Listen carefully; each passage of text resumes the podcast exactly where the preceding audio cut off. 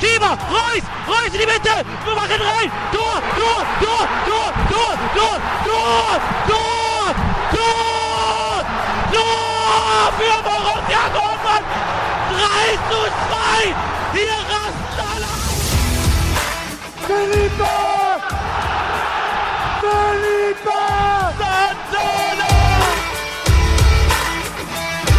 Hola, muy buenas tardes, sean todos bienvenidos a una nueva emisión, la última del año de Tiempo Aurinegro Borussia Dortmund Cuba. Este programa sido para divulgar en español todo cuanto acontece con Borussia Dortmund. Hoy un auténtico programón, estaremos analizando y sobre todo debatiendo lo que fue la última, las últimas dos presentaciones del año para Borussia Dortmund. Sendas de rock por Bundesliga ante los Lobos y los Potros respectivamente que nos ubican en el sexto puesto de la clasificación donde pasaremos el frío invierno. Hacemos un balance en tiempo aurinero de lo que ha sido la temporada de Borussia Dortmund, los jugadores y también estaremos viendo los fichajes. Nos haremos la pregunta de si era Marco Ross el problema, de si hay signos de alarma ya en Borussia Dortmund, preocupación en la cúpula. Analizamos también el próximo rival de Borussia Dortmund por los octavos de UEFA Champions League, Chelsea de Graham Potter. Analizamos la convocatoria de Hansi Flick,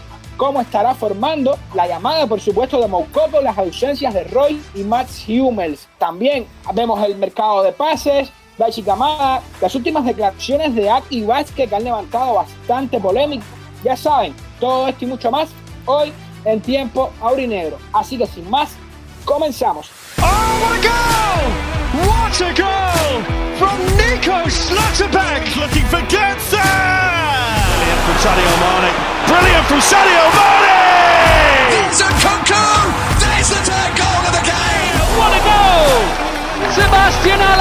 Spectacular! From Adeyemi! And a stunning finish too from the 18-year-old Adam Klozek! Patrick Schick unveils a Florian Wirtz! Comenzamos y como de costumbre lo hacemos con lo que nos dejó la jornada de Bundesliga. Bundesliga donde ya Bayern Múnich se afianza en la primera posición de la tabla para permanecer ahí este parón mundialista. Así, David, buenas noches. Sí, Nelson, gracias a la presentación. Un cordial saludo a todo el equipo de Tiempo Orinegro, invitado a toda la familia de Borussia Dortmund y a todos los amigos que de una forma u otra nos están escuchando. Bueno, resumiendo esta jornada de manera global, esta eh, jornada 15 de la Bundesliga 2022-2023, se anotaron 26 goles, 15 por los equipos locales, 11 por los visitantes, se marcaron 3 goles punto penal, un gol en propia puerta, 6 goles fueron anulados, 4 arcos terminaron en 6, se mostraron 25 tarjetas amarillas, una roja, Cuatro de los conjuntos locales se alzaron con la victoria, cuatro de los visitantes, hubo un empate. Ya de manera más particular, la jornada se inició el viernes 11 de noviembre con el derby de los Borussen en el Borussia Park, partido del cual se estará debatiendo en los próximos minutos. En este encuentro, los de Gladbach derrotaron 4-2 a Borussia Dortmund con goles de Hoffmann al 4, Benzebaini al 26, Marcus Turán al 30 y Coné al 46. Los goles de Borussia Dortmund llegaron por medio de Julian Brandt al 19 y Nico Schlotterbeck al 40. Eh, la jornada, como ya es costumbre, el hueso del partido lo tuvimos ayer sábados en el- la WWK Arena, el indesmontable Bochum en calidad de visitante o 0-1 a los Fuggers del Augsburg. El único gol de este encuentro fue a la cuenta personal de Antwi Adeini. Y me disculpan porque es un poco extraño el nombre. En el minuto 58. Como dato interesante, Bericha falló al minuto 61 un penal que pudo haber sido el empate de este. En la Valle Arena, Leverkusen superó 2 por 0 al Stuttgart, Diaby al 30 y Jonathan Ta al 82. En otros encuentros, los Lobos del Wolfsburg se llevaron los tres puntos en su visita a Hoffenheim al 45 en propia puerta y Rieder Baku al 56 por los visitantes. Warner lo hacía al 42 para los de casa. En el Olympia Stadium de Berlín, las cabras cayeron 0-2 con goles eh, en este encuentro de Kanga y Marco Richter. Por cierto, cayeron ante el conjunto de el Hoffenheim. Eh, en otros partidos, el, en el BC Stadium, los isleños del Río se, se dieron 1-2 ante los toros del Leipzig. Silva al 14, Schlager al 71 por los vencedores, mientras que Gross al 57 por los derrotados.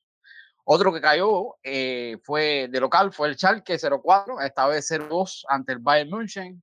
Nauri al 38 y Eric Maxim Chupo Motín al 52, haciendo cumplir la ley del ex. Como dato interesante, en este partido no se mostraron tarjetas, fue el cuarto partido de esta temporada en la Bundesliga que no se muestra tarjeta y el tercero para el Bayern. La jornada cerró hoy domingo con dos partidos. A primera hora en el Opel Arena, Mainz 05 y Entra Frankfurt se repartieron los puntos luego de empatar 1 1. Buscar al 40 y Columani al 67 por las Águilas. A segunda hora en el Europa Stadium, los buitres de Christian Streich a los Icers de Ulf Fischer con goles de Mijail Gregorich y un trick de Vicenzo Grifo, dos de ellos de penal. El gol de la Unión llegó por medio de Ben Mikkel a, eh, desde el punto penal. Luego de estos resultados, Bayer es el líder con 34 puntos, Freiburg en segundo con 30, Leipzig tercero con, 28, con 28 Eintracht Frankfurt en la cuarta posición con 27, Unión Berlín eh, bajó al quinto lugar ahora con 27 y cerrando los puestos de Europa, Borussia Dortmund en el sexto lugar con 25 puntos. En la parte baja de la tabla, Stuttgart en el lugar décimo sexto con 14 puntos, Bochum en el 17 con 13 y Schalke en el frío sótano con nueve puntos. La lista de goleadores la lidera Niklas Fürk, eh, Christopher Nkunku con 12, Niklas Fürku de Bremen y Marcos Turán del Gladbach con 10 cada uno. En el apartado de las asistencias, Randa Colomani del Eintracht Frankfurt con 9, Alassane Plea del Gladbach y Dominic Stroboslai del Leipzig con 9. Bueno, Nelson, eh, querido amigo que nos están escuchando, esto fue lo que nos dejó la jornada 15 de la Bundesliga de manera personal y bueno, quien lo desee, en mi cuenta de Twitter están todos los números de las 15 jornadas de la Bundesliga hasta el momento. Muchas gracias, David. Y llega el parón de invierno al fin, porque yo personalmente estoy ya bastante cansado. Fueron muchos programas seguidos estos últimos meses, pero creo que se impone, como quiera que está el Mundial a tan solo unos días, comenzar hablando de la selección de Hansi Flick. Selección de Hansi Flick que creo que no levantó muchas polémicas. Su convocatoria, creo que están eh, los que tienen que estar por ahí, alguno que otro, uno, dos, no más. Eh, pero quiero saber la opinión de mi invitada especial, mi invitada especial que se lo decía antes de comenzar.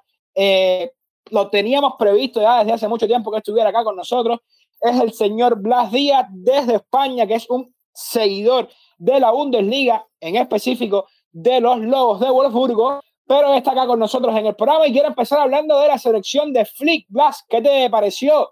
Arroba Blas Díaz para los que los quieran seguir en su cuenta de Twitter. ¿Cómo estás y qué te pareció la selección de Flick? Hola, muy buenas. La verdad, un placer estar aquí. Además, horario nocturno aquí en España, la verdad. Y nada, eh, para mí lo que destaco yo de esta selección, o al menos de esta convocatoria, es que dentro de lo que cabe ha habido una cierta meritocracia. Y viniendo de donde se viene, por ejemplo, que mm, con Joachim Lowe siempre había algunos jugadores que eran especialmente subprotegidos, jugaran bien o jugaran mal. Vease, por ejemplo, el caso de Julian Draxler, incluso Sami Kedira de últimas, que no jugaba tampoco mucho con la Juventus, pero fue convocado al Mundial eh, de Rusia, si no recuerdo mal. Eh, ahora mismo Alemania me parece que lleva lo mejor que puede llevar.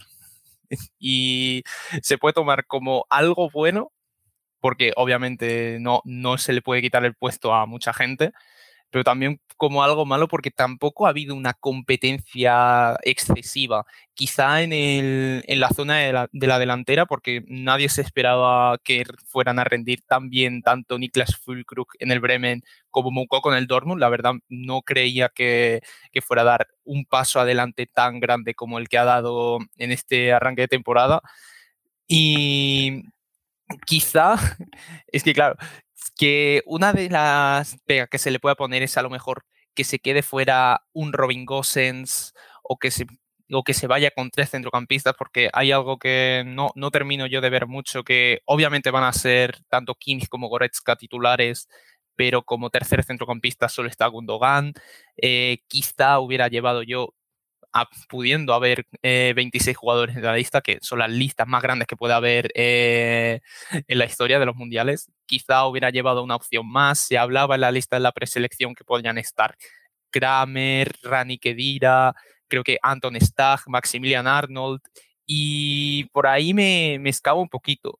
Y quizá también un poquito, porque a pesar de lo que se vio el viernes, que no, no, no le ha dejado en, en, muy buen lugar esa actuación, eh, creo bien que el inicio de temporada de Mats Hummels ha estado muy por encima de, de temporadas anteriores y para mí eh, quizá por delante de un Tilo Kerer, o incluso de un Klosterman. También te diría Bela Cocha, pero no le he estado siguiendo mucho la Premier.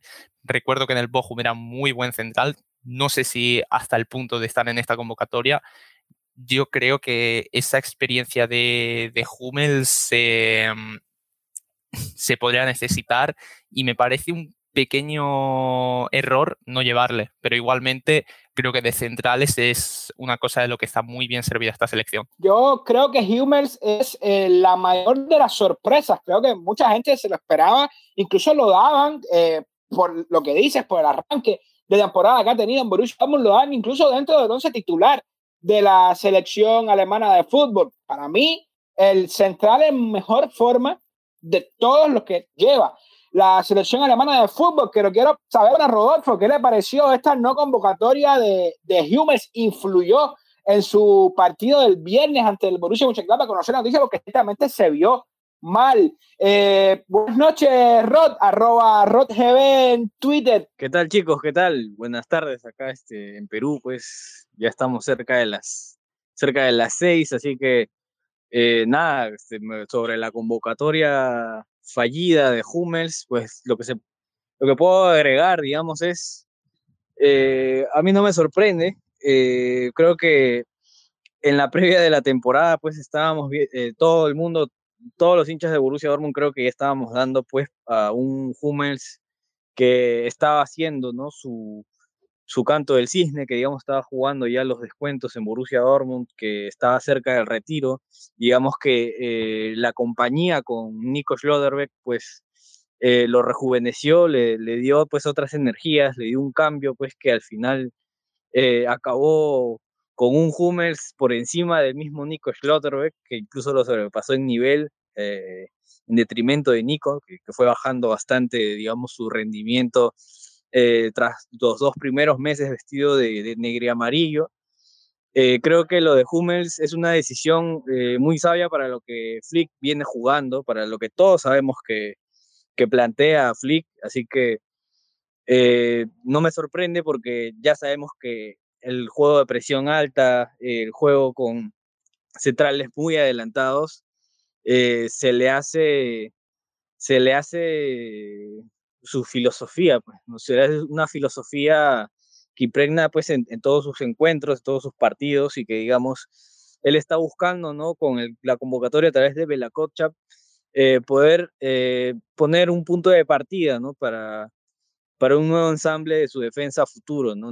Entonces, creo que tomando en cuenta todos esos factores, eh, para mí es muy entendible que no le, no le haya convocado y aparte pues de que Hummels está brillando y digamos que está rejuveneciendo con una idea de fútbol que, que, le sienta sus características y que no van de todo con lo que quiere Flick, ¿no? Digamos que el planteamiento de Terzic de esperar y digamos, de, digamos priorizar ¿no? el orden defensivo es algo que, que, ha también colaborado a que lo podamos ver bien como, como negro y amarillo, pero que tal vez en la selección alemana tal vez podría hacerle sufrir más de un revés a, toda la selección como conjunto. Yo a mí esa justificación que pone Flick de la selección a futuro, eh, futuro es un mes, lo que es un mundial, es tan solo un mes y creo que si no era el mejor, debe estar entre los mejores de los defensores más en forma de la selección alemana de fútbol. La gran noticia,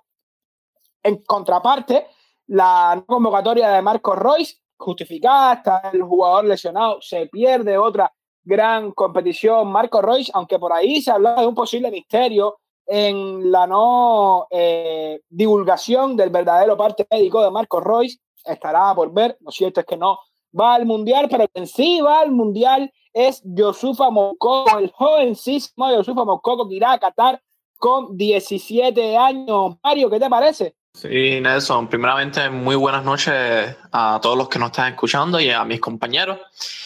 Eh, y me parece la convocatoria de Mukoko al, al, a la selección alemana en Qatar, me parece muy aceptada por parte del, de Hansi Flick.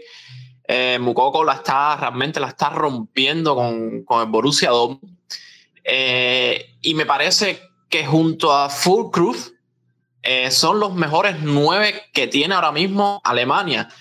Es que aunque Timo Werner no se hubiera lesionado, creo que Fulkrug y Yusufa Mukoko o sea, deberían de jugar por arriba de Werner. No, no tenemos nueve en la selección alemana mm, que valga la pena, porque realmente Werner sabemos que no es eh, ni siquiera no es un nueve clásico, no es un nueve matador. Y me parece que Mukoko y Fulkrug pueden hacer muy bien en la selección alemana. Para ir cerrando un poco el tema de la selección alemana, porque tenemos que meternos en contexto, es Borussia Dortmund, lo que se dedica a este programa mayormente. Eh, Adiel, arroba Uchet Kaiser, seguidor de la selección alemana de fútbol. ¿Cómo debería estar formando esta Alemania, a tu entender, en Qatar? Bueno, buenas tardes primeramente y noche para, para el compañero Blas. Eh, estoy parcialmente de acuerdo con, con, prácticamente todo lo que, lo que se ha comentado acá, así que la gente está bastante, bastante informada, bastante, bastante versada de lo que, sobre lo que viene aconteciendo. Y en cuanto a la alineación Nelson, para no entrar en detalle de otras cosas que no me preguntaste, bueno, no ver en el arco, de derecha a izquierda yo iría con Zule, Nicol López, Antonio Rudiger y por izquierda eh, Gunther, un doble pivote en el centro del campo con Joshua Kimmich y León Goresca, línea 3 por delante con Jonas Hoffman, con, discúlpame, con Sergi Nabri, que le ganó el puesto a Hoffman para mí, gracias a estas últimas actuaciones, eh, Yamal Musiala por el centro, eh, Leroy Sané por izquierda para respetar un poco la, el centro del campo del Bayern que está funcionando de muy buenas maneras y solo por delante de esa línea de tres, Niklas Fulcrum.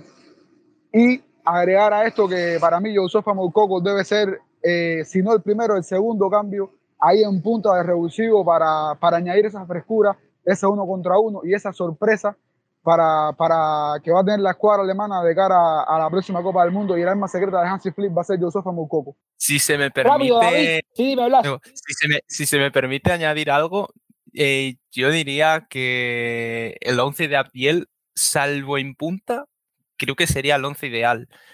Pasa que me da la sensación de que Flick no se va a atrever a jugar ni con Fulkrug ni con Mukoko de inicio, y va a intentar jugar con Havertz de falso 9, al menos como titular. Y quizás sí que Musiala le puede ganar la partida a Müller. Yo creo que puede dar un poquito más Musiala y quizá tener a Müller como primer cambio.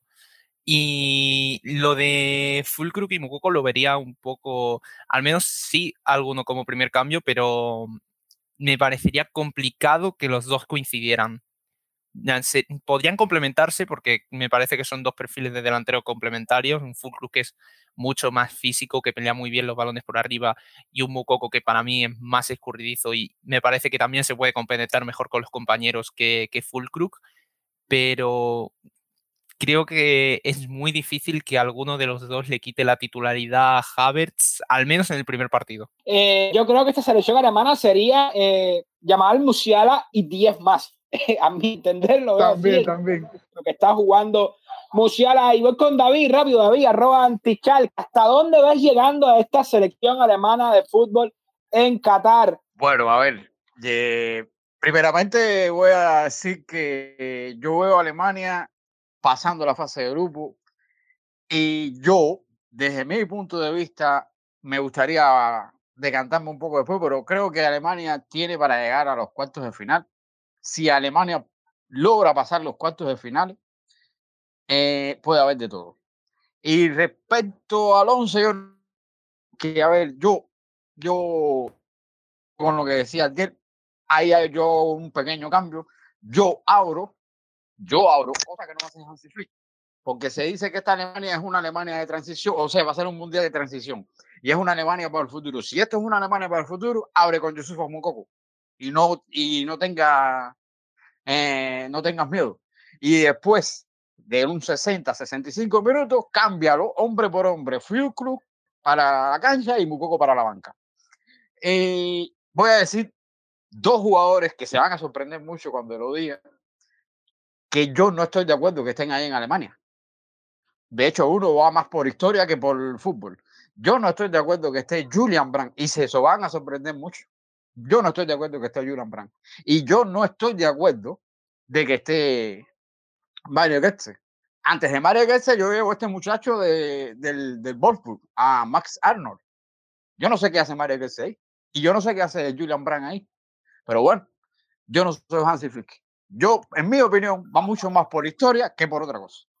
Y Karina de Yemi, vamos a ser justos, Karina de Yemi es otro que viene sobrando en la selección, pero nos metemos, nos metemos ya en Borussia Dortmund, en lo que fue esta semana, semana durísima, esa derrota el martes ante Wolfsburgo y después el viernes en la jornada de adelanto ante los Potros.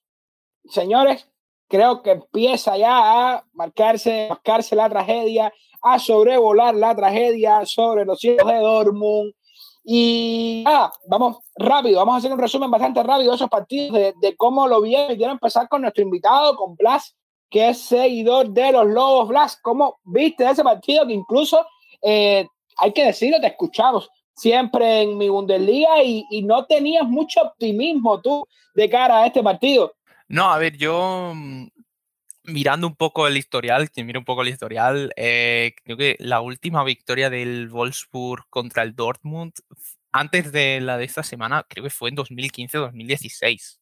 Eh, a partir de ahí todo habían sido o derrotas o un empate y he visto muchos equipos de Wolfsburg jugar y jugar bien y otros jugar mal y tenía la sensación de que esta vez iba, iba a caer otra derrota, sinceramente. Pero creo que se ha juntado tanto que Kovac en, dos, en las dos últimas semanas está empezando a dar con la clave de, cómo hacer jugar al Wolfsburg y que, mm, al menos a mi modo de ver, hay, había ya bastante jugador del Dortmund con cierto miedo al rasguño porque al mínimo rasguño te podías quedar fuera del Mundial de Qatar. Mira, por ejemplo, lo que le acaba de pasar a Sadio Mané o lo que le ha pasado a Marco Royce, que mmm, a la mínima patada uno ya empieza a temer y a temer y no va a la misma intensidad a los duelos que, que debería. Y de ahí el, el se aprovechó, jugó un buen partido. Yo creo que pudo haber muchos más goles que para un 2-0, pero para los dos bandos Quizá si hubiera sido un 4-2, un 4-3, no, no, no, hubiera sido nada descabellado. Creo que Kobel eh, fue prácticamente figura del Dortmund el, el martes, pero mm, sigue, para mí fue un Dortmund bastante irreconocible sobre todo por lo que se había visto tanto en, los primeros partidos de la temporada, tanto también en Champions. Yo creo que uno de, la, de, lo, de lo que mejor ha hecho el Dortmund en este arranque de temporada ha sido su papel en Champions. Y el Wolfsburg eh, eh, supo hacer bien las cosas, prácticamente no se complicó mucho la vida, se, se, replegó dentro de lo que cabe bien, aunque no es un equipo que, que esté hecho para replegarse, y aprovechó que hay bastante fichaje nuevo, hay bastante fichaje con, con cierta proyección, con cierta hambre. Véase Kaminsky, véase Wimmer, véase incluso el Félix en Mecha, el hermano de Lucas, que han irrumpido esta temporada lo están haciendo muy bien. Y yo creo que sumando un poco todo en conjunto, eso fue la clave de la victoria. Entre un Kovac que dio poco a poco con la clave, también un Dortmund que ya estaba bastante dormidito, bastante en otra cosa, sinceramente, y que el Wolfsburg tenía, tenía más ganas. Ya está. Yo voy a meter un poquito acá el pie porque creo que no le puedo discutir nada a Blas y ha hecho un gran resumen de lo que fue este partido desde el punto de vista del contrario. Y para ir apurándonos un poco, porque tenemos bastante, bastantes temas que debatir, eh, me quiero meter en el partido del Glavash, en el partido del Glavash para seguir. por supuesto, no te me vayas porque tú eres un gran conocedor de la Bundesliga y vas a estar debatiendo, por supuesto, también los temas que restan. Y Rodolfo, voy con tu titular, vamos con los titulares, chicos, voy con tu titular y para ti, ¿cómo viste este partido de la visita al Borussia Park? Bueno, mi titular es Borussia Dortmund oficialmente entra a la espiral de la muerte. Creo que están saltando pues todas las mismas falencias que ya venía presentando el equipo con DTs anteriores, eh, los cuales pues mucha gente, a ver, hubo más de una justificación, digamos, para, para poder atacar a, varios técnicos, eh, pero creo que esta vez nos estamos pasando un poco con la, con la protección a Terzic, cuando estamos como que es culpa de los jugadores, pero no de Terzic, cuando todas las otras veces era culpa del entrenador, nada más, ¿no? Entonces, eh, yo en este caso, pues, eh, creo que con Marco Rose eh, no me casé con la idea de que Terzic nos iba a salvar sí o sí, o que todo era su culpa. creo que muchas veces dije que la culpa era dividida, creo que la culpa aparte de los jugadores, pues dirigencialmente, pues ya estamos quedando en deuda, creo que eh, vamos a tocar ese tema justamente de, de, lo que está diciendo Batske y que todo el mundo ya está como que sacándose esa careta, ¿no? De, digamos, de, de, esa dirigencia. Y bueno, el tema del técnico, ¿no? Que tal vez podría no ser, podría ser malo, podría no ser tan malo, pero que con este equipo y con esta directiva, pues logra empeorar mucho el caché del técnico, ¿no? O digamos, logra empeorar mucho la imagen del técnico que está a cargo también, ¿no? Entonces, eh, creo yo que lo del Gladbach fue una derrota justa, fue, a ver, Farke viene trabajando bien, creo que cuando tenga mucha más experiencia, tal vez un añito, un año y medio más, creo que va a ser uno de los mejores técnicos de no solamente de la Bundesliga, sino que puede ser más cotizado a nivel internacional creo que pues hay que darle ese tiempo, hay que darle ese handicap. Eh, a mí me gusta la manera en cómo nos jugó, eh, nos reventó todas las falencias, eh, no solamente las bandas, sino también la, la fragilidad defensiva que Borussia Dortmund tiene ahí, tanto por el lado de Schlotterbeck o con la lentitud de Hummers cuando justamente Borussia Dortmund quiere probar que puede adelantarse y que Hummers puede jugar con defensa adelantada, fue como que muy forzado lo de Terzic y lo de Hummels, decir, no, yo puedo jugar al estilo más o menos a lo que quiere jugar Flick con la selección. Y Borussia Dortmund se, vio como que un poco exagerado al momento de adelantar sus líneas para presionar, para buscar el partido. Entonces, eh, creo que pecamos un poco de, en ese sentido, hemos subestimado, creo que al Gladbach. Eh, ellos pues ya tenían estudiado toda, todas las debilidades defensivas que tenía Borussia Dortmund y pues ya creo que los resultados pues saltan a la vista, ¿no?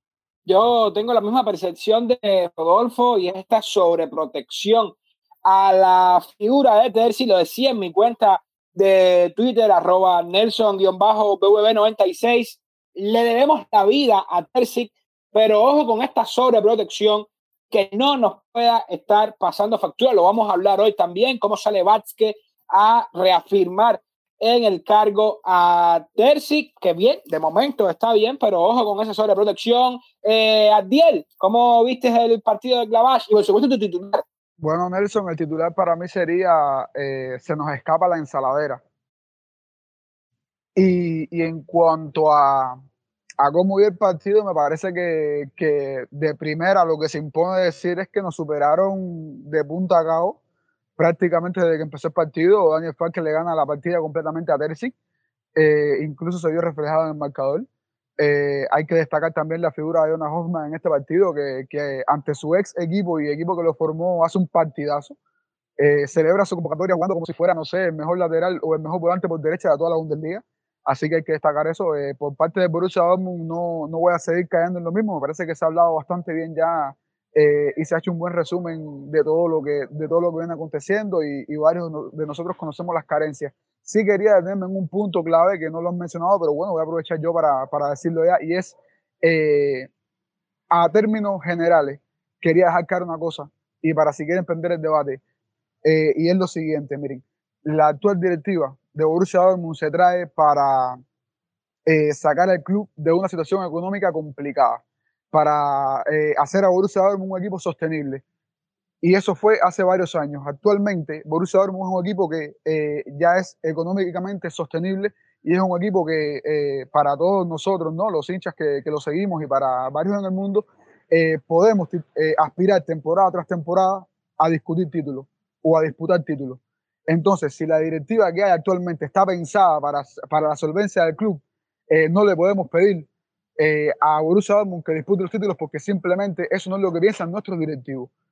Partiendo desde esa base, tenemos que empezar a trabajar. Ahora mismo tú pones a cualquier entrenador en Borussia Dortmund y va a seguir sucediendo lo mismo, porque la planificación que se hace temporada tras temporada, el, el, objetivo de la directiva del equipo va a seguir siendo la solvención económica del equipo, no disputar títulos. Y se, y se, y se está demostrando, ¿no? Eh, semana tras semana, cada vez que habla aquí Vázquez, cada vez que, que habla cualquier otra persona, que otro directivo del club, cualquier miembro de la Junta.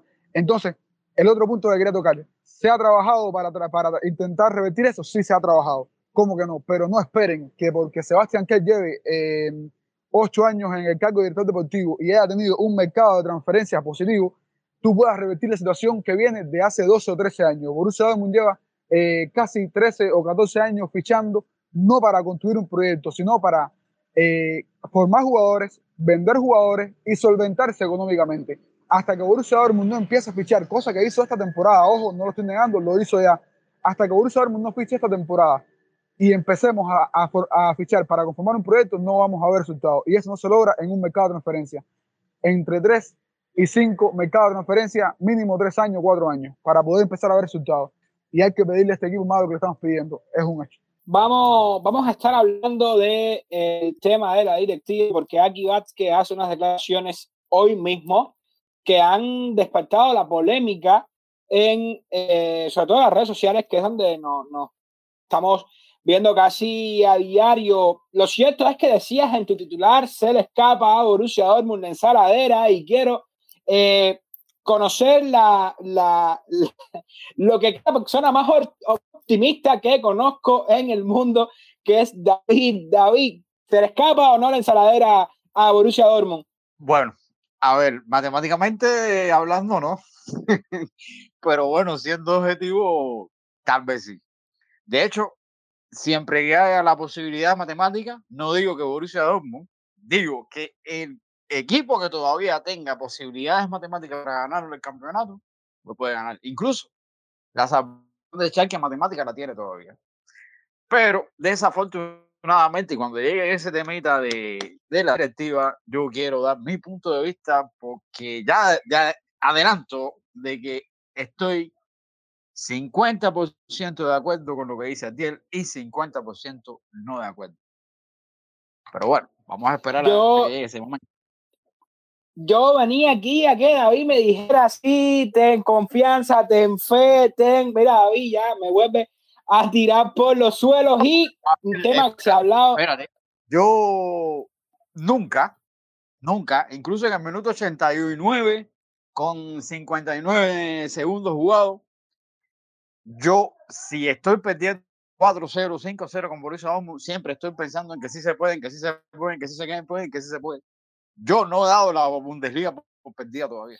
No, ya, yo, ya, no, ya no vale, David, ya, ya me bajaste, ya, ya me bajaste la, los ánimos. Si queréis yo el que dé un poco, el que dé un poco de esperanza, ¿eh? No, no, yo venía por las esperanzas acá y ya me, me las bajó. Y a ver, voy, voy a meterme de nuevo en el tema porque estamos viendo a un Marco Rose dirigiendo al Albert que lo está haciendo francamente bien. Miren lo que hizo en la UEFA Champions League. Miren ya dónde tiene al eh, Leipzig, que lo cogió noveno en la tabla, si no me equivoco. Y aparte de lo que estamos viviendo, la realidad que estamos viviendo en Borussia Dortmund, parece que el tema no era Marcos Ross la temporada pasada, Mario. A ver, personalmente, eh, como la mayoría de mis compañeros conocen, a mí Marcos Ross nunca me gustó como entrenador. Pero sí me parece que la directiva tuvo que haberle dado un, un poco más de tiempo para ver cómo se iba a desarrollar esta temporada con, con el Dortmund. Eh, me, parece, me pareció descabellado poner a Edin Terzi de entrenador y votar a Marco Rose. Eso sí me pareció bastante descabellado, la decisión de la directiva. Terzi no me parece el indicado. Marco Rose me parecía mucho, o sea, me parecía, no, me parece mucho mejor entrenador que él y me parece que pudo haber logrado unos, por lo menos, más cosas de lo que está logrando ahora mismo Edin Terzi. Yo creo que yo, que soy una de las personas que más criticó a Marco Rose, eh, creo realmente viendo ahora de Terry que no es un virtuoso del fútbol tampoco, pero creo que no tuvieron ninguno de los dos y no tiene Terzi las piezas indicadas para jugar bien al fútbol. Lo decíamos el programa pasado, no debe ser nada fácil jugar en el ataque con Gio Reina, con Torgan Hazard, con Dorjen Malen, con Anthony Modeste, con Karina de Yemi, que venía ilusionándonos y ya vamos viendo lo que nos está dando el jugador, unos números espantosos. No debe ser nada, nada fácil. Blas, tú desde fuera. Julian Brown, bueno, es de los pocos que está haciendo algo, eh, cuidado. Es de los, de los pocos destacables, eh, recuperarle en, en Borussia Dortmund. Le quería preguntar a Blas, que lo ve desde fuera, eh, ¿qué tal vio esta, la declaración de, de, de Aki que hoy en cuanto, déjame Bellingham para después, pero en cuanto a que no habían problemas en el club, que todo estaba bien, los resultados, un mal resultado y que sale a reafirmar a Edin Terzi. Hay preocupación en la Copa de Borussia Dortmund, ya eh, rodean los fantasmas de los, eh, digamos, los malos resultados, las preocupaciones en Borussia Dortmund? A ver, yo tampoco saldría a criticar tan rápidamente a Terzic porque, a ver, lo he dicho antes que lo mejor que ha hecho por ahora el Dortmund es el rendimiento en Champions y yo creo que este equipo con Marco Rose eh, hubiera caído fuera de Champions exactamente igual que el año pasado. Y recordemos que este año el grupo sobre el papel era mucho más difícil que el que se encontraron en su día. Yo creo que el cambio de Rose a Terzic no ha sido tan malo. Creo que ha sido un buen cambio, a pesar de que en su momento tampoco hubiera visto con muy buenos ojos que se echara a Rose eh, con tan solo una temporada de margen, porque recordemos que cuando Rose llegó a Dortmund había mucha gente pidiéndolo y, se veía prácticamente como, como un salvador, el que, la persona que le iba a dar al Dortmund un proyecto a largo plazo y que de un plumazo en un año se fuera para afuera, eh, no fue algo difícil de entender. Pero en el lado bueno, creo que los partidos en los que más se requiere eh, carácter ejemplo, véase del Classic, véanse los partidos contra el Manchester, contra el Manchester City. Eh, esos partidos se nota que Terzic tiene trabajo ahí. Se nota que, que, es una persona que conoce al club, que ama el club y que le sabe transmitir esa filosofía a los jugadores. Pero mm, no me parece que no ha sabido llevar muy bien el tema de que esta temporada es con mucha concentración de partidos, que no siempre va a poder confiar en quien puede confiar y que si no tiene a todo el mundo enchufado es muy complicado seguirle el nivel a un Bayern que en cuanto te despistas te coge la velocidad de crucero y se te va.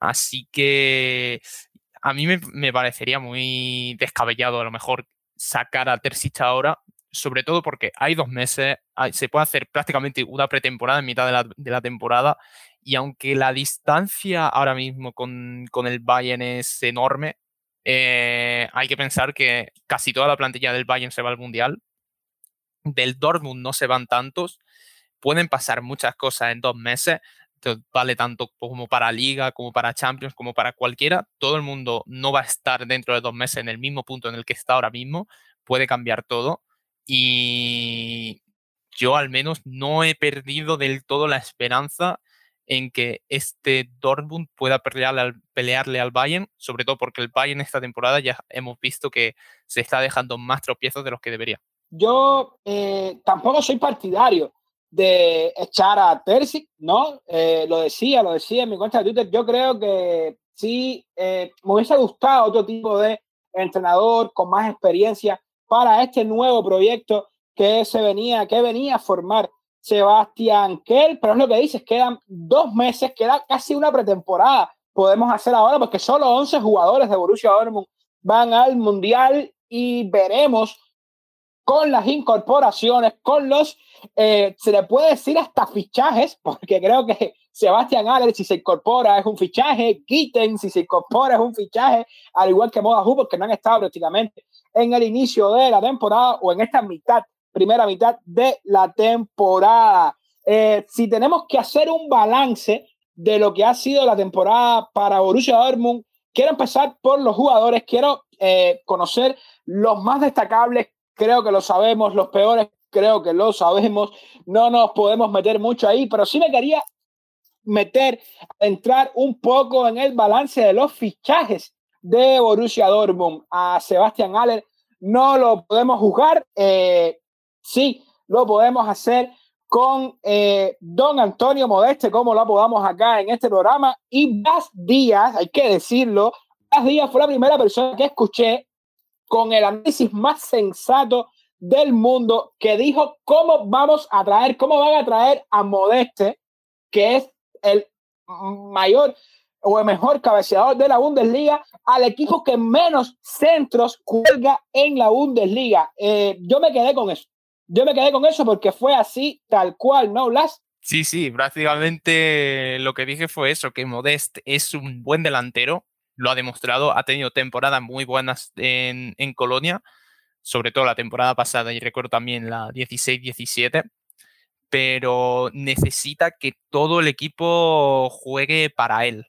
Y en Colonia podía ser, porque además el estilo de Stephen Baumgart le favorecía mucho, es un técnico que favorece mucho el juego por banda, acumular jugadores en el área, centrar, presionar muy arriba, no parar, no parar, seguir colgando balones y obviamente eh, él que es muy ratón de área, tenga la edad que tenga, los puede marcar. Pero el Dortmund es, es distinto, necesita unas cualidades para delantero que yo creo que Aler sí tenía, pero que a Modeste le faltan. Y obviamente cuando, cuando miré la estadística me, me lo confirmó, porque era, el Dortmund centraba por partido, creo, la temporada pasada como cuatro veces menos que, que lo que centraba el Colonia y obviamente eso se nota. Además, eh, todos, todos conocemos que el balón parado tampoco es uno de los puntos fuertes de este Dortmund. Y fichar a, a Modest, dejarse dinero también en Modest, porque tampoco es que viniera como agente libre, se ha dejado dinero y firma solo por una temporada, teniendo ya 34 años, eh, me parecía muy, arriesgado y yo pensaba que no iba a funcionar por lo dicho, porque creo que no, no es un delantero para este equipo, lo podría ser para, para un Colonia, sí, lo puede ser. O si se adapta el estilo de juego y se empieza a colgar más balón al área, pues también lo podría ser para el Dortmund. Recuerdo que él le dio la victoria al Dortmund sobre el Hertha con gol de cabeza, porque empezaron a probar a centrar un poco a la desesperada y cayó el gol pero eso no pasa todos los partidos y por eso Modest no puede jugar todos los partidos y no va a marcar en todos los partidos. Y lo veía venir y sorprendentemente, porque mira que muchas veces soy gafe, pero ahí acerté. Hay que llamar las cosas por su nombre. Otro error craso de la directiva de Borussia Dortmund, no, Rodolfo, al punto de que Yosufa Moukoko con 17 años termina quitando la titularidad a Modeste. Eh, sí, la, la, digamos que la juventud de, de Mukoko, digamos, el perfil que tiene, pues es mucho más, se adapta mucho más rápido a lo que Borussia Dortmund ya está haciendo, ¿no? Eh, por encima de lo de Modeste, que pues necesita mucho más eh, recursos para poder meter goles, eh, y, de los, y de los centros que digamos que necesita, ¿no? Pero digamos que justo ahí de lo que estaba mencionando Blasque, que que justamente metió un gol de cabeza y eso que porque fue Oscar, que es ex compañero suyo y que más o menos conoce sus movimientos, ¿no? De lo que han compartido equipo, es que se logra ese, concretar ese gol, ¿no?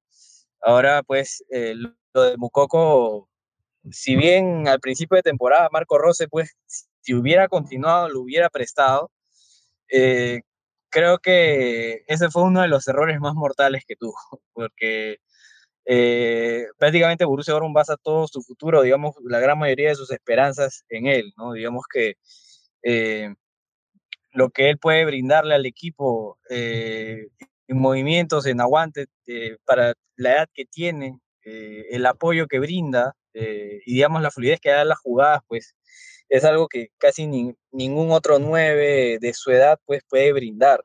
Así que eh, creo que la explosión que ha tenido y aparte pues se está rodeando de, digamos, de una de Jimmy en, muy, en buen estado, en buen nivel futbolístico, pues eh, te da una combinación para que Mukoko pueda brillar muchísimo más. Creo que podríamos ver mucho más de Mukoko si es que Adiyemi se vuelve a encontrar con su fútbol, ¿no? no te me vayas porque justamente te quería preguntar por Sally y Oshkan. Hazme el balance de lo que ha sido esta primera mitad de Oshkan en Borussia Dortmund nada, creo que lo de Oscar, eh, a mí me, me, gusta lo que aporta el equipo, creo que la, el equilibrio que, que, te brinda cuando, cuando está a un nivel regular es muy bueno, pero al igual que Schlotterbeck, empezó con dos meses buenos, eh, mes y medio bueno, y luego empezó a desinflarse. Creo que eh, es una constante en Borussia Dortmund que los refuerzos empiecen así de bien y que luego empiecen a, mermar el rendimiento de un momento a otro y eso habla, eso en un diagnóstico de los procesos que tiene el equipo, pues te habla de una preparación física eh, mala, de una, un acondicionamiento muy malo, así que eh, creo que hay muchas cosas más que Borussia Dortmund tiene que apelar al, sentido común para, para, poder corregirlo, digamos, y evitar ¿no? que, que jugadores tan importantes para, para sus líneas bajen su rendimiento así de pronto. Mario, Mario, que sé que te encanta Karina de Yemi, para ti, Karina de Yemi en esta primera mitad.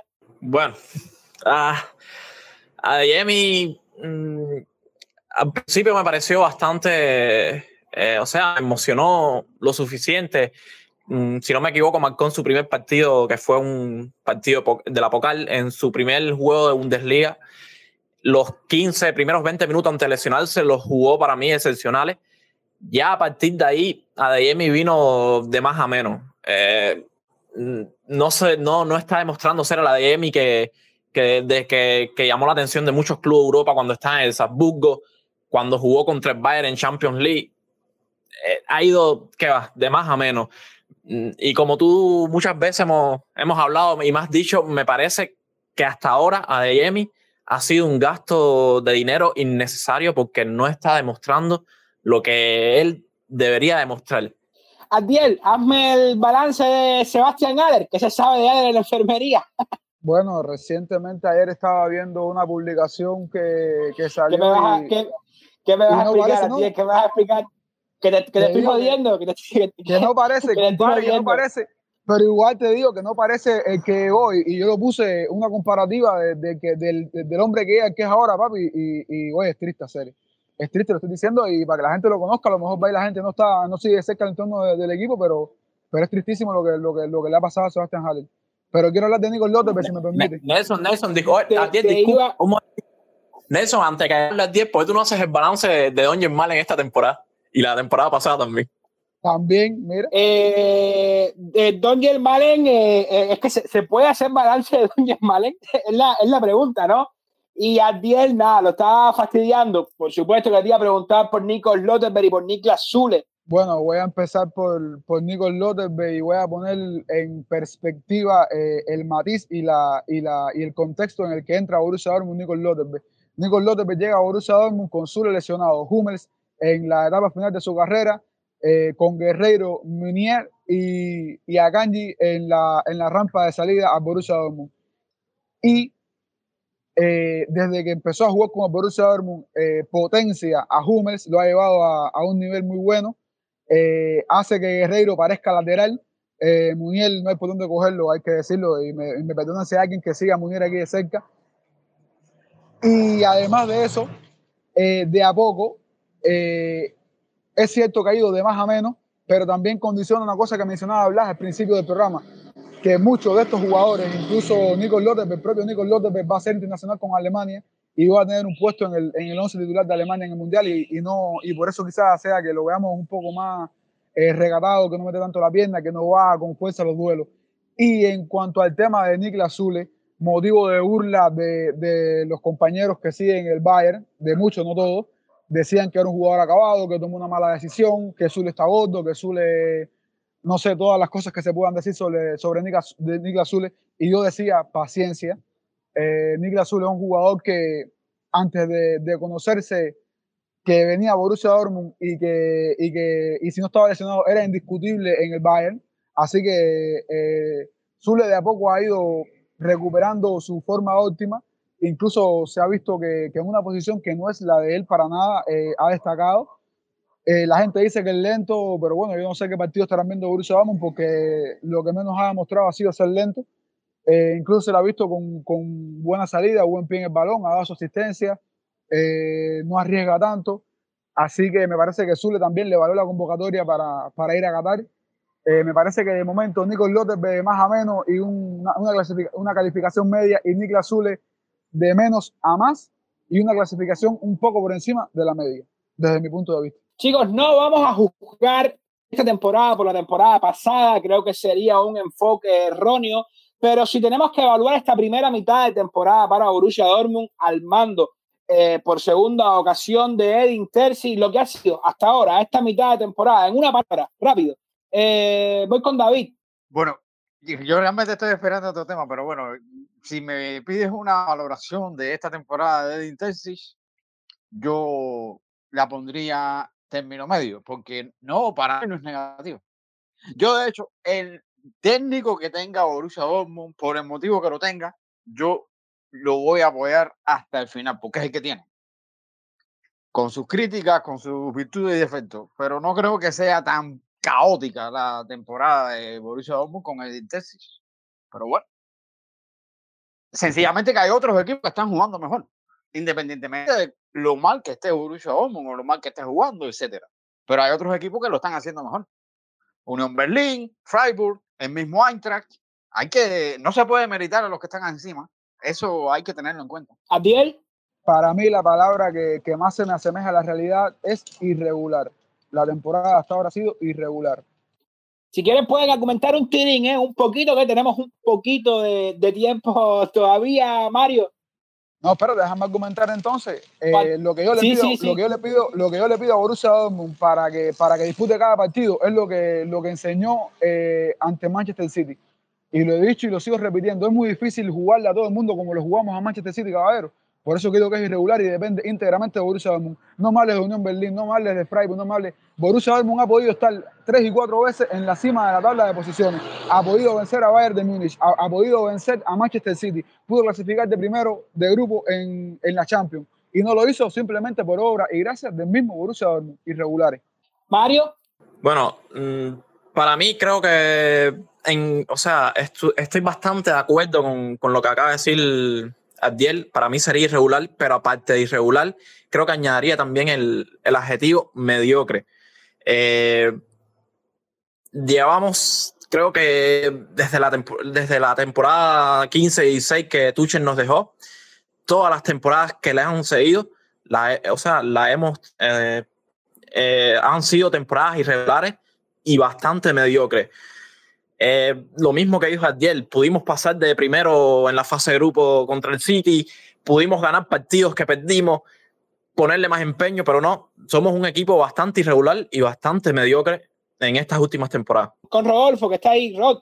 A ver, yo le pongo a Terzic un 5, pero es porque también le estoy dando como que el beneficio de la duda. Creo que necesita no solamente se le nota la inexperiencia, pero creo que hay cosas pues que puede hacer su tarea, digamos, en todo este tiempo que va a tener libre, digamos, tiene todo diciembre prácticamente libre, eh, hasta enero, así que creo que puede ahí replantear muchas cosas y hay que ver, digamos, cómo empezamos la segunda rueda, digamos, para poder decir, o como para poder sacar una proyección, ¿no? Yo creo que pues de momento de lo que todos esperábamos un 10, pues ahorita eh, hay muchas cosas que, que, reducen esto a un 5, ¿no?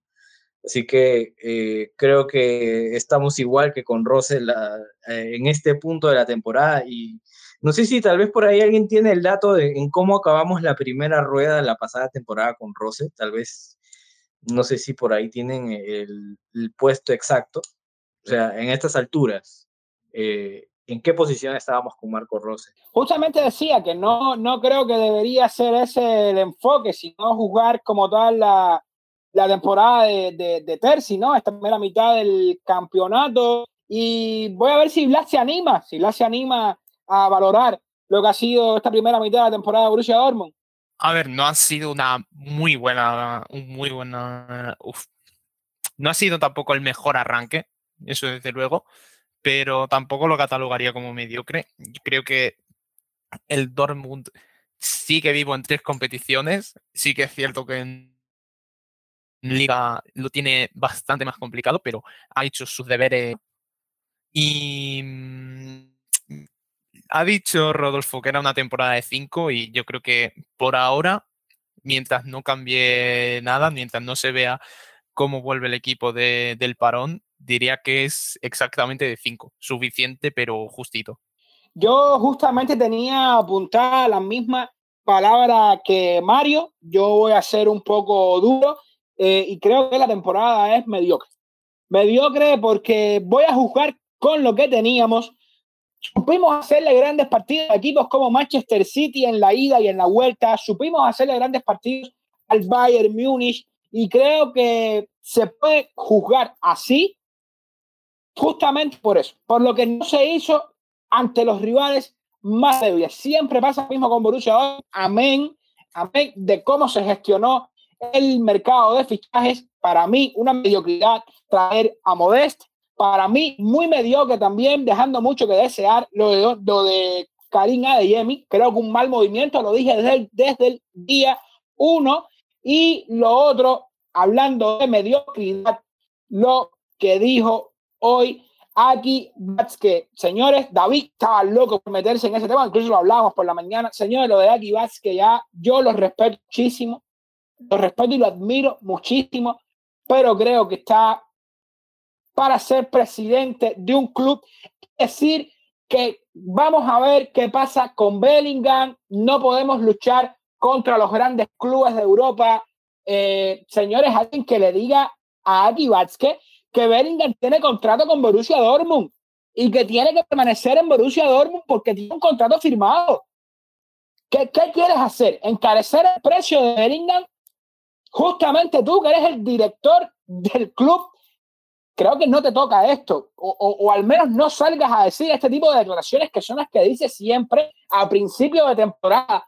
Primer partido de Bundesliga, ya lo estaba diciendo, eh, Bayern Múnich es el favorito, Borussia Dortmund no puede luchar con Bayern Múnich. Señores, esto deja mucho que desear, incluso de cara al mundo, de cara a la exposición que tiene Borussia Dortmund al mundo, la estás ubicando en lo mismo que lo ubican los demás aficionados que desconocen lo que es Bundesliga, lo que es Borussia Dortmund pero lo estás echando a ver que Borussia Dortmund es un club vendedor.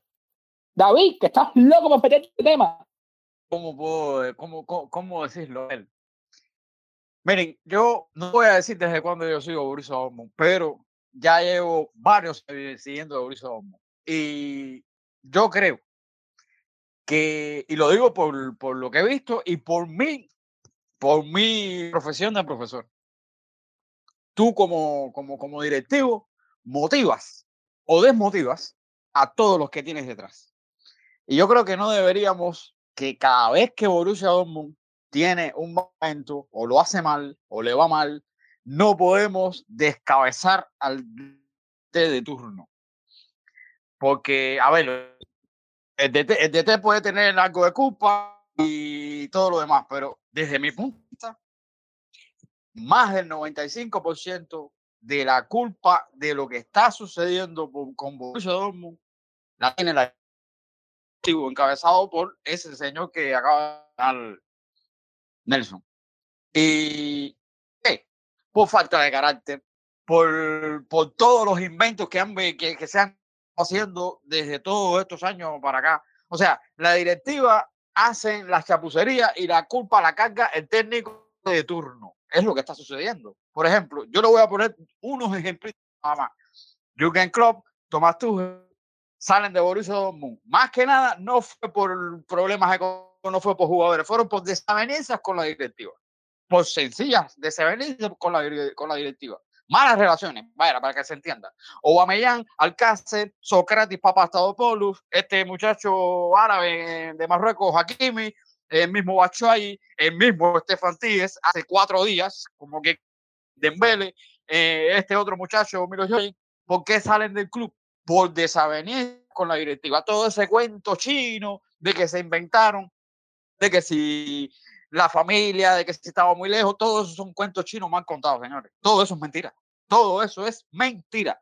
Un jugador que si decía, todo eso es puro cuento mal contado. Entonces, por una parte, la directiva sí le pudo dar, por ejemplo, a los técnicos, a Tomás Dos, no le pudo dar chance a Jürgen Robert y a Van Marken, Van Marken no le pudo dar chance cuando le fue mal. Entonces, por otra parte, al innombrable, el inepto de Lucien Fabre le dio incontables oportunidades y cada día, cada año era una chapucería distinta. Entonces, tuvo que, que en mi opinión, desde el 27 de abril de 2000 tenían que haberlo sacado del club, destituido deshonrosamente. Entonces, tuvieron que esperar a un 5-1 de Stuttgart para destituir a ese DT. Entonces, Borussia Dortmund, desde inicio de los 2000 lo mejorcito que ha tenido Borussia Dortmund en calidad de se ha dedicado a venderlo. Entonces, club sigue la política de que comprar jugadores desde el kindergarten para garantizar la solvencia económica del club y la Bundesliga, bien, bien, ¿qué tal está? Para la basura. Entonces, así, declárate un club desarrollador de talento y no compitas más en la Bundesliga, darle un paso a, a un club de segunda división. ¿Me entienden? Entonces, encima de eso, tú, un directivo, un directivo del club, haciendo semejantes declaraciones antes de empezar el campeonato como segundón. Entonces, cada año es la misma, la misma canción. Borussia Dortmund está interesado en no sé chito de no sé qué club. Otro chiquillo de por allá. Y ya el 60% de la fanaticada de Borussia Dortmund tiene una mentalidad mediocre, igual que la directiva ya la tienen contagiada toda al 60% de la, de la fanaticada. Vázquez, yo le agradezco lo que hizo a principios de los 2000, salvo al club de la quiebra, incluso hasta la desaparición, todo está muy bien. Pero escudado en eso, está haciendo chapucería más chapucería y tiene cero interés en ganar la Bundesliga. Así sencillo. Así de sencillo. Entonces, no, no, no entiendo, no entiendo nada. Señores, hasta que Aki Vázquez no salga de ahí, de ese lugar donde está, Borussia Dortmund no va a salir del hueco. Desgraciadamente es así. Yo realmente dudo, yo dudo mucho que Borussia Dortmund vuelva a ser un club respetado en Alemania, porque nadie respeta a Borussia Dortmund. Nadie respeta a Borussia Dortmund. Un club de segunda división que viene y te, y te gana un juego, que te remonta un juego en tu estadio, ese club no te respeta. Y no te respetas tú mismo como club. ¿Se entiende lo que digo? Entonces, yo dudo mucho que con Aki Vázquez Borussia Dortmund va a ser un club respetado estelares. Hasta que si Borussia tuviera un directivo con el 5% de carácter y de compromiso que tenía, un ejemplo, Borussia Dortmund fuera otro equipo. Y en estos 10 años, mínimo, hubiera ganado dos o tres veces la Bundesliga. Pero para que se entienda, lo que necesita Borussia Dortmund, no descabezar al DT que esté ahí en, en, turno. DT que está ahí, señor, hay que apoyarlo. Lo haga bien, lo haga mal, hay que apoyarlo. Porque él no tiene culpa. El DT trabaja con lo que se equivoca muy bien, pero trabaja con lo que tiene. Recuérdense que nosotros fuimos el único club, el único club en todo el planeta del sistema solar que tenía un 9 natural y jugaba con falso 9. Y un falso 9 era hasta un gordo que no sabía ni correr. Y entonces, ¿qué hacía la directiva? Aplausos para el compañero de TED y vamos a seguir adelante. Vamos a quitando la careta. No es el equipo de al lado, no es el de equipo de frente, es la directiva. No son los jugadores ni es el de es la directiva. Es ese es el problema que tiene Borussia Dortmund. Rodolfo, eh, ya está, ¿no? Ya Jude Bellingham puesto en el mercado con la Cito, ¿verdad?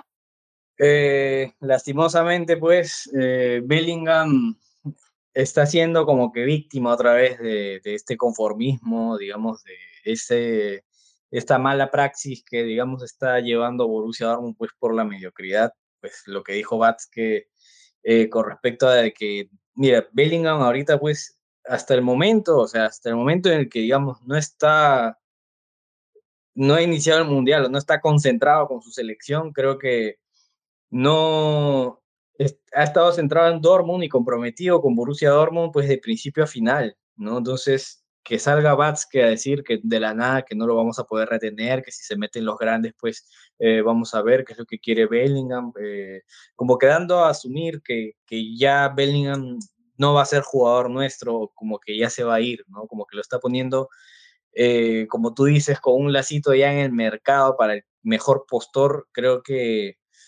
eh, ya rosa lo ridículo, digamos, de lo que los fans podemos aguantar. ¿no? Creo que se le agradece todo lo bueno que ha hecho a Batske. Creo que a nivel dirigencial, pues, eh, más de una vez lo he dicho, ¿no? Es una directiva, pues, que, que sirve muy bien para poder retomar la solvencia económica, para poder restablecerse de una crisis o de una bancarrota, pero que no puedes aspirar a, pasar al siguiente nivel con ellos, ¿no? Y digamos que yo, digamos, lo vengo diciendo de la temporada pasada porque estos problemas ya se veían con Marco Rose cuando empezaron a coquetear y a, digamos, a vender a Haaland por todos lados. Eh, y que igualito, ¿no? Que, que que alimentaba los rumores, ¿no? Ni siquiera ponía parche, o sea, ni siquiera ponía límites, ¿no? Es como que él seguía poniéndole más eh, leña al fuego, ¿no? Yo creo que eh, se le agradece eso, necesitamos una directiva pues que nos sirva para, para poder pasar al siguiente nivel. Creo que, que ya el ciclo de Bats que ha, culminado, creo que a nivel dirigencial, eh, si se van con todo y Terzic, pues da igual, creo. Eh, creo que el único rescatable es Thomas, es este, Thomas 3, que quien es el encargado de las finanzas del club, creo que a nivel financiero Borussia Dortmund pues eh, puede, puede manejarse tranquilamente con él todavía a, largo plazo. Creo que es el único rescatable para mí, el único intocable, creo que dentro de, de la misma dirección de, eh, de, la gerencia del club, ¿no? Entonces, eh, solamente lo salvaría él y creo que debería pues llegar a alguien que tenga una noción, digamos, con que mezcle, digamos, ese, esos, ese sentido de los negocios, de sentido común, eh, digamos, esa visión deportiva, y que no solamente se centre en, uy, no, hay que, no hay que quebrar, no hay que tener deudas, no hay que quebrar, no hay que tener deudas, y así sucesivamente, ¿no? Yo creo que eh, no todos pedimos, pues, no un experto en fútbol, pero sí que, digamos, mezcle diferentes facetas de lo que se necesita para hacer que un club pase al siguiente nivel, ¿no? Miren cómo se mantiene el Real Madrid con Florentino, que podrá hacer lo que ustedes quieran, pero tiene muy claro la manera en cómo, en cómo hacer que el Real Madrid siga haciéndose aún más grande de lo que ya era hace 20 años prácticamente. O sea, eh, creo que eso le ha faltado a Borussia Dortmund, quien solamente se ha centrado en todos estos años en no quebrar nada más. Yo creo que es hora de un cambio es hora de un cambio en cuanto a lo dirigencial en Borussia Dortmund. Creo que es hora de caras nuevas, ideas frescas, no solo para Borussia Dortmund, también para la Bundesliga, de la que Aki Batzke también forma parte de la dirección. Eh, creo que, es hora. Es hora de un cambio y nosotros vamos llegando al final de nuestro programa. Eh, hay algunos temas que se me escapaban por ahí. El mercado de pases que de Chicamada suena y fuerte para Borussia Dortmund. Se dice que ya Borussia Dortmund está hojeando los jugadores que termina contrato ahora en el mes de diciembre, pudiera estar llegando libre al próximo mercado, la próxima temporada. El contrato de Yusufa Moukoko, otro que queda libre, y por ahí hay una diferencia de 2 millones en cuanto a lo que quiere el club, lo que quiere el jugador. El jugador está pidiendo 7 millones de euros a Borussia Dortmund. Me parece auténtica locura que un jugador de 17 años te ponga en, este, en esta tesitura. Y sí, no me podía olvidar, eh, hay que decir que la previa pasada nadie le atinó, nos quedamos todos con la cara pintada, nadie, absolutamente nadie, ni se acercó a esta debacle de, de esta semana de Borussia Dortmund, pero los, el sorteo de los octavos de final de la UEFA Champions League nos depara el Chelsea como el próximo rival a enfrentar en dos meses. Queda muchísimo tiempo. Es verdad que el Chelsea ahora mismo es el octavo puesto de la clasificación. Ese Chelsea de Graham Potter que ha perdido cinco partidos y empatado tres en Premier League. Tiene una secuencia de cuatro partidos, de cinco partidos, cuatro de ellos perdidos ante Newcastle City, Arsenal y por ahí creo que el Brighton era el otro que había goleado incluso al Chelsea. Quedan dos meses, quedan dos meses donde Chelsea seguramente se estará reforzando en el mercado, nosotros también, incluso estas bajas que tenemos llegarán a ese partido del Chelsea. Nada, quería despedirme de Blas, llega desde mi Bundesliga, que no lo mencionábamos, ya con Blas han pasado todos los, panelistas de mi Bundesliga por acá por tiempo dinero. Eh, nada, Blas, gracias por participar, gracias por hacer el esfuerzo incluso de estar a estas horas tan tardes ya de la madrugada en España. No, nada, gracias a vosotros por la invitación. La verdad me, lo he pasado muy bien, sobre todo hablando con gente que ya no, no solo que sabe de lo que es la Bundesliga, sino que también sabe y entiende muy bien lo que, lo que es y lo que significa el Dortmund. Y nada, se, hay parón invernal, pero para la vuelta eh, encantado de volverse, hace falta. No, para la vuelta ya yo tengo tu teléfono personal en WhatsApp, por supuesto que para la vuelta tienes que estar acá de nuevo con nosotros, a David, a Rodolfo, a Tiel, Mario, los demás panelistas de nuestro programa. Nada, chicos, nos vamos de vacaciones, vamos a disfrutar de unos mesecitos sin tiempo dinero, sin el estrés de tiempo dinero, de guion, de programa, de grabaciones. Eh, nada, muchas gracias a todos, un feliz año, desearle a todos nuestros oyentes, eh, salvo que pase algo raro, no vamos a estar grabando más y nada, nos despedimos por supuesto, no sin antes invitarlos a que sigan con nosotros el año que viene por acá por tiempo negro con Borussia Dortmund Cuba.